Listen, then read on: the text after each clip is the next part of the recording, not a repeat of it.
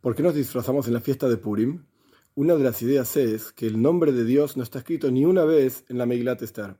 Por así decir, el milagro de Purim tiene a Dios en su interior, pero disfrazado, oculto tras las ropas, vestimentas de la naturaleza.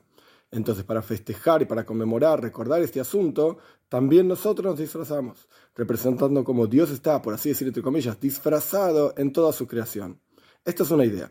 Otra idea es que así como a Mordejai lo vistieron con ropas de rey en Purim a lo largo de la historia, nosotros también nos vestimos con otras ropas que no son las nuestras. ¿Y qué podemos aprender de todo esto? A veces vemos una persona que está deprimida, triste, etcétera, y pensamos, ah, ¿por qué es así? ¿Por qué sos así? etcétera. Y en la realidad tenemos que saber que no es más que un disfraz y por detrás de esa depresión, tristeza, etcétera, hay una persona esencialmente alegre vinculada con Dios. Que podamos revelar este vínculo que tenemos. Purim Sameach.